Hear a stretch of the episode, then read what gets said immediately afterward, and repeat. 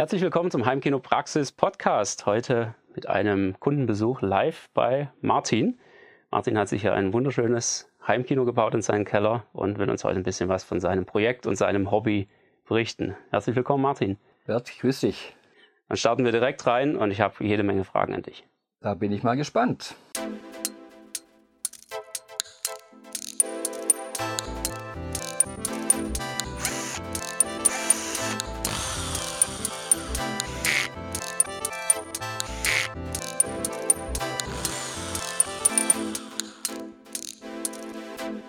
Heimkinopraxis Podcast.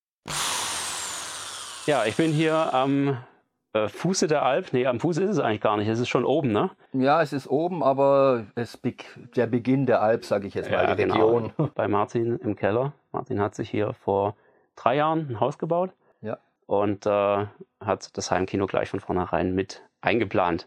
Wie ging das los bei dir damals? Wie bist du auf die Idee gekommen, dass du hier so ein Heimkino brauchst? Ja, ich habe es dir schon im Vorab, im Vorfeld mal erzählt. Wir haben in Neufen gewohnt, ist ja auch nicht weit von hier. Und da hatte ich eine Doppelhaushälfte zur Miete. Und da hatte ich mein erstes Kellerkino damals umgesetzt, das auch schon nicht schlecht war. Aber wir haben nach fünf Jahren eine Eigenbedarfskündigung bekommen. Das heißt, äh, ich musste das Ganze wieder rausreißen und dann war es das erstmal mit dem Thema Kino. Sehr ärgerlich, ja. Ja, und dann mussten wir raus und wussten damals noch nicht, wie es überhaupt weitergeht, weil der Wohnungsmarkt war damals schon etwas angespannt. Jetzt ist er natürlich noch katastrophal, aber damals war er schon angespannt. Und wir wussten nicht, ob wir wieder was mieten sollen oder was wir überhaupt finden. Und nach langer Suche sind wir dann auf die Idee gekommen, dass wir vielleicht doch auch was kaufen könnten oder bauen könnten. Und da war es aber auch nicht so einfach. Aber jedenfalls hatten wir das Glück, hier oben einen Bauplatz zu finden und haben dann hier direkt die Hausplanung begonnen. Und natürlich, klar, Hobby wollte ich weiterhin betreiben und habe ich bei der Planung direkt schon gleich berücksichtigt, welche Räume ich wie gestalten möchte, um ein Kino hier verwirklichen zu können. So wie man es im Idealfall macht, wenn man es kann. ja, das ist schon äh, eigentlich purer Luxus, wenn man die Möglichkeit überhaupt hat, muss man ganz klar sagen. Und äh, ja, wie, wie lange hast du das, das Hobby davor schon betrieben? Du hast da, glaube ich, schon ein paar Jahre länger dich damit beschäftigt, ne? Also mit dem Thema Film war ich schon immer infiziert durch meine älteren Geschwister. Und als die Videokassette damals rauskam, da haben wir uns regelmäßig bei meinem zweiten Bruder getroffen, um äh, Videokassetten aus der Videothek zu holen und dann irgendwelche Filme anzuschauen.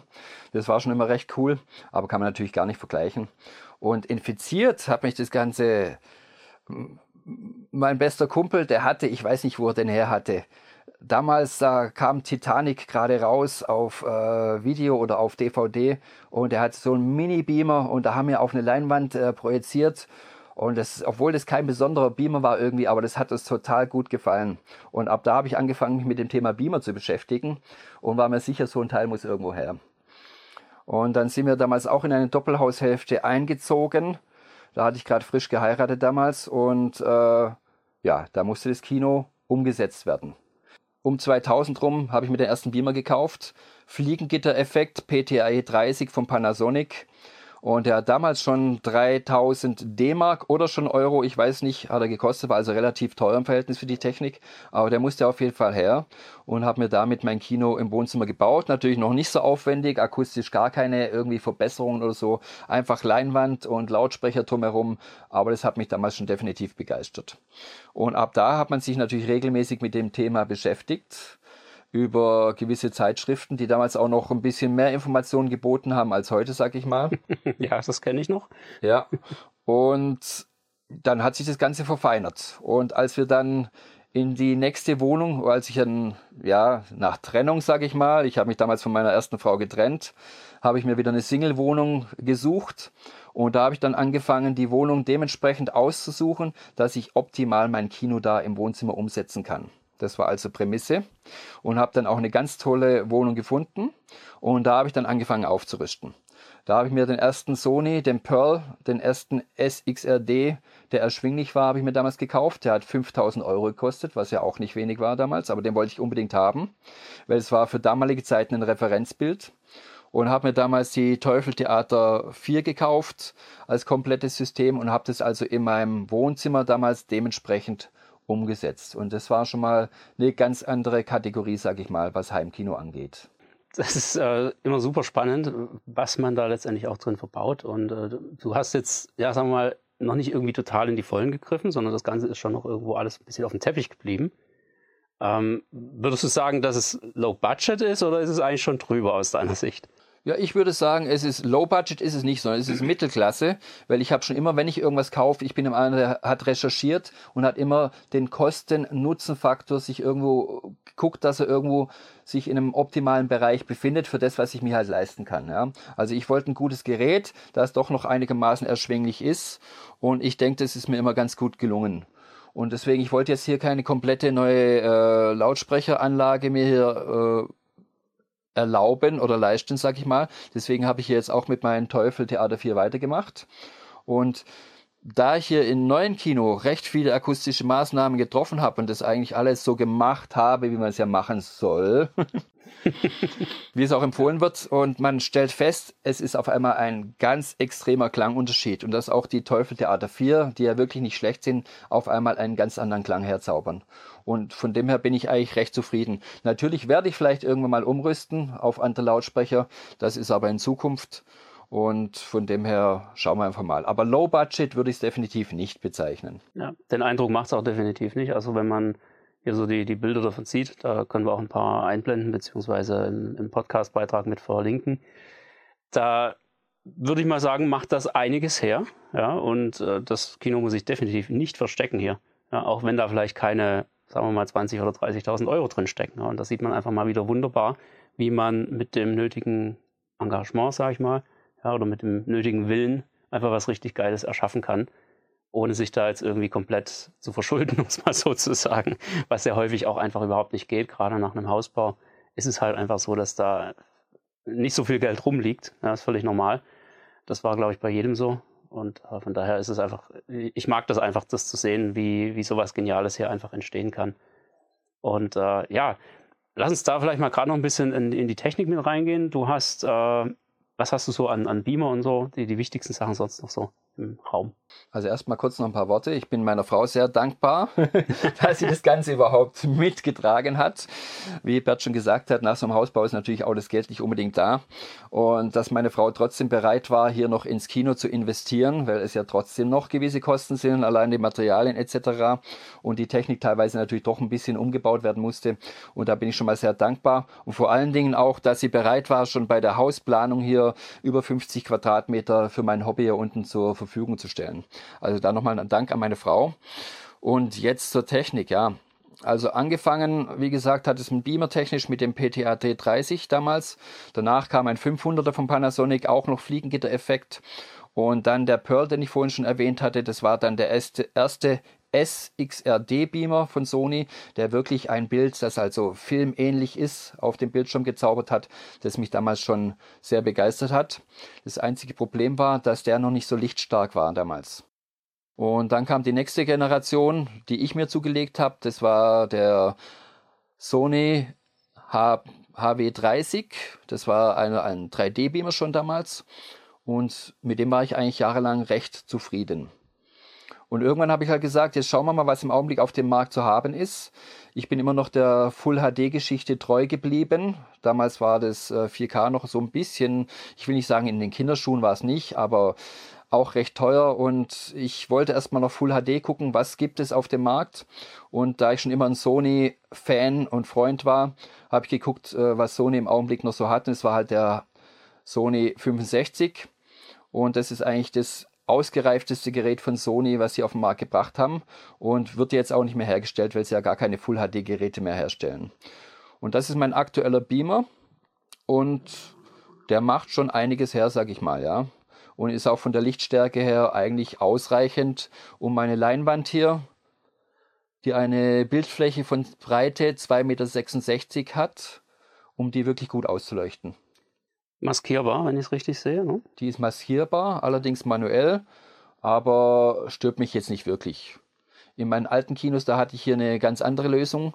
Da hatte ich hier äh, Motorleinwand noch und da hatte ich mir eine zweite Motorleinwand hingebaut, entgegengesetzt, wo dann äh, vorne die Maskierung runterläuft, wo man dann beide Motorleinwände entgegengesetzt, äh, also ausparieren konnte, dass dementsprechend die Maskierung dann ja Das ist eine super Lösung, das habe ich auch das eine oder andere Mal schon gesehen. Kann man ganz gut machen. Sehr cool. Dann hast du einen Denon am Laufen, ne? Ich habe einen Denon, war auch schon immer ein Denon-Fan. Das ist auch die Frage, ob das unter Heimkino-Freunden oder unter den wirklichen Freaks hier wirklich so angesagt ist, kann ich jetzt nicht sagen. Aber mir hat Denon immer sehr gut gefallen. Und ich habe jetzt auch schon die vierte Generation, glaube ich, an Denon. Im Augenblick habe ich den Denon X4500. Der hat äh, neun Endstufen. Und ich habe zum ersten Mal hier im Kino auch äh, Atmos umgesetzt mit zwei Lautsprechern. Das ist immer eine, eine, super Frage. Zwei Lautsprecher, vier Lautsprecher, sechs Lautsprecher. Bist du zufrieden mit zwei? Also ich denke, ich habe jetzt ja keinen direkten Vergleich bei jemand, der hier vier Lautsprecher im Kino hat. Ja. Aber ich habe jetzt äh, Konfiguration 7.1.2, also zwei Höhenlautsprecher vor den Sitzreihen, so wie es ja sein soll eigentlich. Und ich war jetzt total begeistert, wie es überhaupt rüberkommt, sage ich mal, ja von der Akustik her. Und ich weiß nicht, ob es jetzt wirklich so extrem besser rüberkommen würde, wenn dahinter auch nochmal zwei wären an der Decke. Ich weiß es nicht, aber auf jeden Fall mal, wenn man es sich nicht anders gestalten kann, ist ja auch immer eine Frage der finanziellen Mittel, auch von der Endstufe, sage ich nachher, vom Verstärker. Äh, Finde ich es klasse mit zwei Lautsprechern. Also ich kann es auch nur bestätigen, es ist weitaus weniger schlimm jetzt in Anführungszeichen, wie es manchmal gemacht wird. Viele sagen da immer, ja, Dolby Atmos mit zwei Lautsprechern ist nichts, aber ganz ehrlich, das kann richtig gut funktionieren. Und es kommt natürlich auch ein bisschen auf den Raum drauf an, aber da lässt sich auf jeden Fall was Gutes schon damit zaubern und man muss nicht immer gleich hier den allergrößten AV-Receiver nehmen, der dann wirklich die elf Endstufen hat. Also von daher würde ich mal sagen, alles richtig gemacht. Was jetzt bei dir hier noch äh, hinzukommt zum eigentlichen Kinoraum, ist das eigentliche Ding, wo einem die Augen überquellen, wenn man reinkommt, nämlich dein Raum für deine Filmsammlung. Ja, das war auch so eine Geschichte.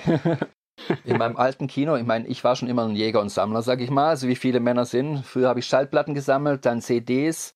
Und als die DVD dann auf den Markt kom, kam, damals habe ich angefangen, Filme zu sammeln.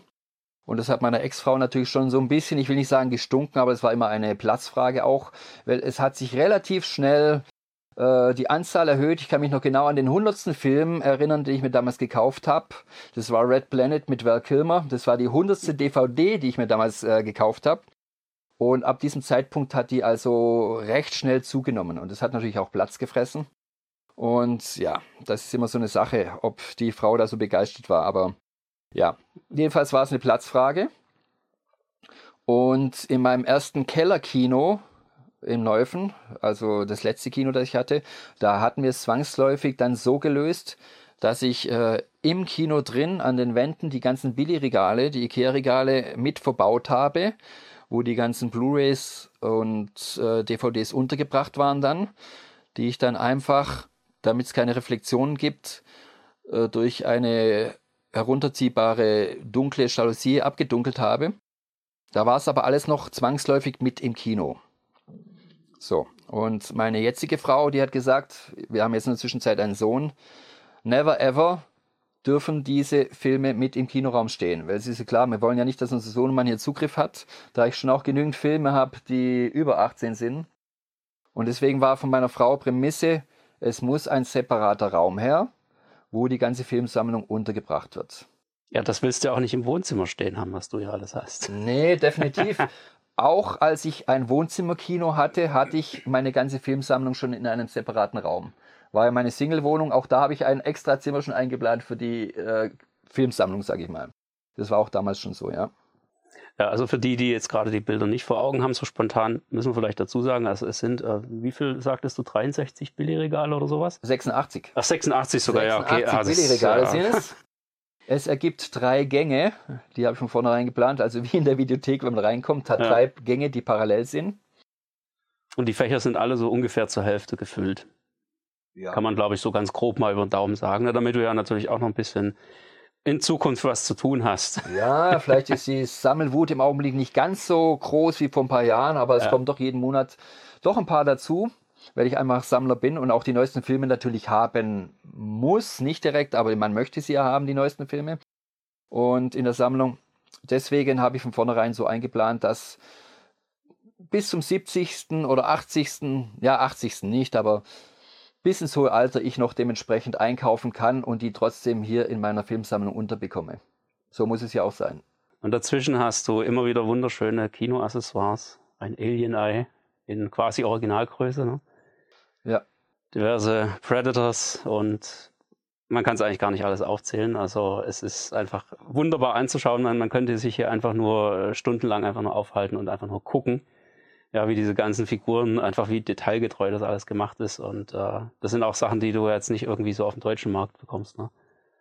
Ja, die habe ich teilweise auf meinen weltweiten Reisen. Ich komme aus der Fliegerei, habe jahrelang als Steward gearbeitet und habe die dann teilweise aus Thailand, aus Bangkok mitgebracht weil sie dort natürlich schon dementsprechend eine andere Qualität von der Bemalung haben. Das kann man hier in Deutschland gar nicht bezahlen.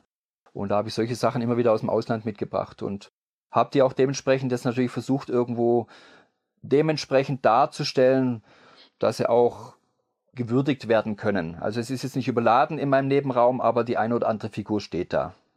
Und man muss auch dazu sagen, das Kino selbst hast du komplett clean gehalten. Also da ist jetzt überhaupt nichts drin, keine, ja, keine Bilder oder solche Sachen.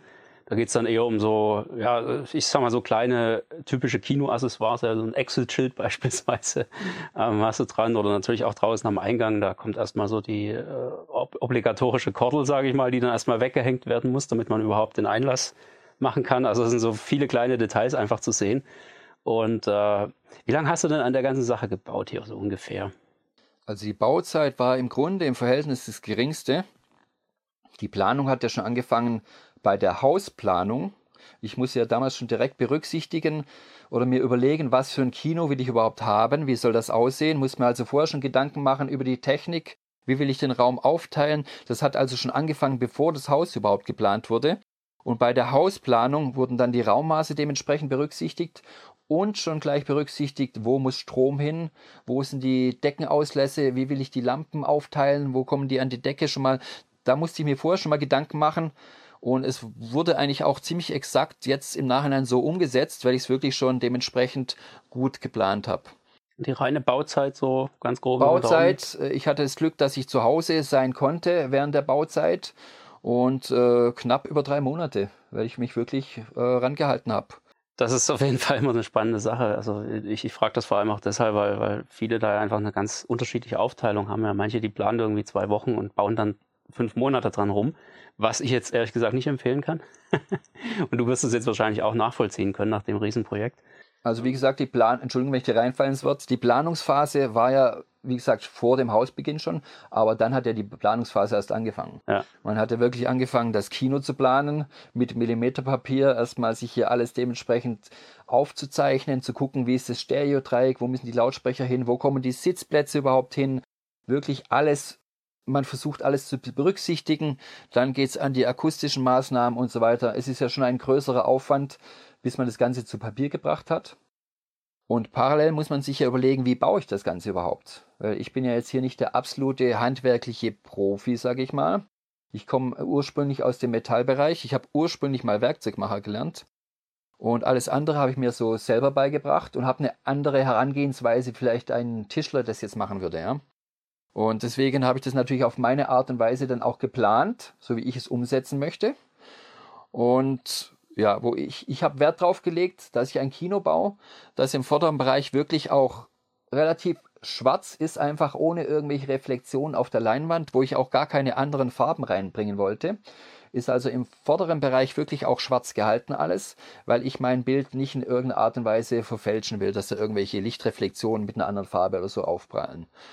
Und im hinteren Bereich wurde das Ganze dann schon etwas freundlicher, wo ich dann doch das eine oder andere farblich auch mit hineingenommen habe. Wo wir da auf jeden Fall mal drauf kommen müssen, sind die Kinositze. Wir haben jetzt gerade im Vorgespräch festgestellt, diese Kinositze sind tatsächlich aus dem großen Saal 1 in Aalen.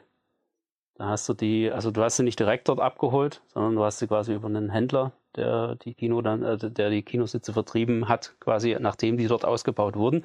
Ist jetzt auch schon wieder ein paar Jahre her, aber ich kann mich noch sehr gut dran erinnern, weil ich war speziell in dem Kino und auch in dem Saal 1 ziemlich häufig, habe da auch äh, von Titanic bis äh, Jurassic Park und was weiß ich was alles gesehen da drin. Und äh, von daher musste ich jetzt hier so ein bisschen lachen, als er mir das erzählt hat, dass das die Kinositze sind, weil ich dachte erst, die Chancen stehen ganz gut, dass ich da auch schon mal drin saß, aber äh, sie wären dann wohl doch eher erste Reihe. Und äh, ja, von daher äh, schönes, nettes Detail für mich. Und äh, sie sind auch super bequem und man muss auch sagen, dass sie farblich tatsächlich hier einen richtig äh, heftigen Kontrast reinbringen, was die Sache wirklich einfach spannend macht und, und, wo man auch wieder merkt, ja, jedes Kino ist irgendwo so sein, sein Unikat. Und ja, du hast hier äh, auch wahnsinnig äh, cool das Ganze gemacht mit den, mit den Lichtleisten am Rand, ja, ein bisschen in Blau, ein bisschen in Rot, dass es dann einfach dazu passt. Die Decken, erzähl mal da noch kurz was dazu. ja, die Decken, die hinter mir auf der Sitzreihe liegen. Ja, meine Frau friert immer gerne ein bisschen und auch der ein oder andere Gast braucht vielleicht mal eine Decke. Und da habe ich festgestellt, dass ich aus meiner Fliegerzeit hier, man darf es ja gar nicht sagen, ein paar richtig schöne rote LTU-Decken, weil ich habe bei der LTU früher gearbeitet, ein paar schöne rote LTU-Decken habe, die fast neu sind und habe die jetzt hier dementsprechend hier auf den hinteren Sitzen platzieren können als schönen Kontrast ja, in Rot. Das passt hier super rein. Also schwarzes Kino, blaue Sitze, rote Decken. Ja, das ist einfach und, und das Ganze dann mit der Beleuchtung kombiniert macht einfach einen wunderschönen Eindruck und ja, du hast dein Kino Xanadu genannt. Ja. Wie bist du denn da drauf gekommen? Das war klar, dass du Ja, Xanadu. Also wenn man ein bisschen recherchiert, Xanadu war früher mal eine Stadt in China unter Kublai Khan und er hat da irgendeinen Freudenpalast gebaut und deswegen war das damals schon der Ort äh, der Freude und äh, ja der Genüsse und wie es auch dargestellt wird. Aber worauf, wie ich eher darauf gekommen bin, es gibt einen Film aus den 80ern mit Olivia Newton-John, Xanadu. Und da geht es darum, dass die, also die Hauptdarsteller, die setzen ja ein Projekt um, eine Rollschuhbahn irgendwie. Jedenfalls ihre Träume wollen sie verwirklichen. Und die nennen das Ganze auch Xanadu. Und Xanadu ist für mich einfach der Ort, so wie es auch dargestellt wird, wo Träume und äh, Vorstellungen wahr werden können. Und deswegen habe ich mein Kino so genannt, weil es der Ort, wo meine Träume, die Filme und die Träume wahr werden. Ja, sehr schön. Besser könnte man es nicht sagen. Darum geht es ja bei dem ganzen Hobby auch. du hast sogar ein Schild draußen hingehängt. Also die Details, muss ich auch sagen, sind wirklich einfach zum Verlieben. Ja, das äh, fängt bei so kleinen Sachen an. Du hast bei den, bei den Sitzen hier hast du ein paar Eintrittskarten noch gefunden aus dem Original Kinopark in Aalen. Deswegen sind wir drauf gekommen. Und sonst hätte ich das wahrscheinlich gar nicht gemerkt, dass die von da sind. Ähm, die, die waren hier irgendwie in den Sitzen noch äh, versteckt sozusagen. Ne? Und äh, die sind eingerahmt und hängen da. Dann hast du ein Schild mit dem Kinonamen. Kino 1 steht auch dran, ne? Ja. Also mit anderen Worten, du wirst dann nebenan noch ein zweites irgendwann bauen. Ja, obwohl es ja eigentlich eine Lüge ist. Wie gesagt, es ist ja schon mein viertes Kino eigentlich, aber ich ja. wollte es hier dementsprechend halt honorieren. Es ist Kino 1 hier im Haus. Und ja, schauen wir mal. Ja, also die Details wirklich wunderbar. Das äh, kann man fast nicht besser machen. Ja, prima.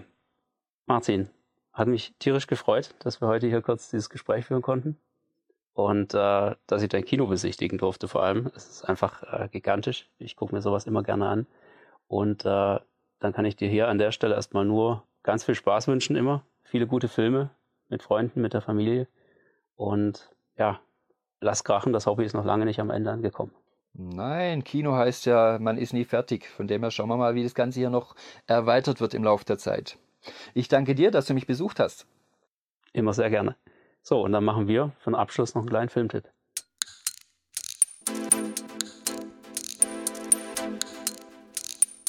Der Heimkinopraxis Filmtipp. Was hast du denn für unsere Podcast-Hörer als Ja, Filmtipp? wir haben ja vorhin schon ein bisschen gesprochen. Ich meine, ich habe jetzt keinen speziellen Lieblingsfilm und es ist auch immer gar nicht so einfach, einen Filmtipp jetzt einfach aus der Tasche zu ziehen. Aber ich habe draußen ich habe hier einen Plakatständer vor der Tür stehen und habe jetzt aufgrund Berts Besuch hier ein Plakat hier äh, reingemacht und das passt eigentlich ganz gut. Und zwar ist es Total Recall, das Original, die Originalverfilmung mit Arnold Schwarzenegger aus dem Jahr 1990. Das war jetzt für mich ein Film, der damals schon von der Tricktechnik auf damaliger Zeit mich sehr begeistert hat und auch die Handlung und Schwarzenegger und alles drumherum wie er spielt. Das war also ein Film, der mich schon immer begeistert hat und den ich mir auch heute sehr gerne anschaue, immer wieder mal noch. Und er wurde im Jahr 2000 oder nach, nach 2000, glaube ich, nochmal komplett in 4K restauriert und überarbeitet und kam dann auch nochmal in die Kinos. Und diese Version habe ich jetzt auch auf Blu-ray. Und das kann man sich doch ganz gut anschauen. Das würde ich aber auch sagen. Ich muss auch sagen, ich habe den vor ungefähr einem Jahr wirklich zum ersten Mal gesehen. Das war eine meiner großen Bildungslücken, was Filme angeht. Aber die darf man ja auch haben. Und äh, ich finde, so vom, von meinem Eindruck her ist es so der Auftakt in diese gute 90er Jahre Filmzeit. Ja, also jeder, der da damals dabei war und der so in unserem Alter ungefähr ist, vielleicht ganz grob, der wird wissen, was ich mit, mit die guten alten 90er Jahre Filme meine. Ja, da war, es noch richtig zur Sache ging, als Action noch handgemacht wurde.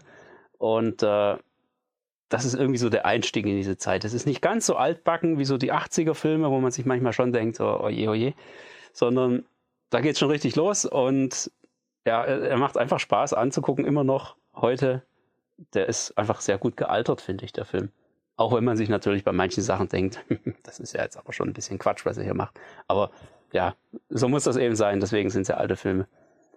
Ja, prima. Martin, vielen Dank. Ich danke dir. Und dann sehen wir uns auf jeden Fall irgendwann mal wieder und müssen ja auf jeden Fall noch einen Film schauen. Machen wir nachher. Und wir hören uns im Podcast wieder in zwei Wochen. Bis dahin macht's gut. Tschüss.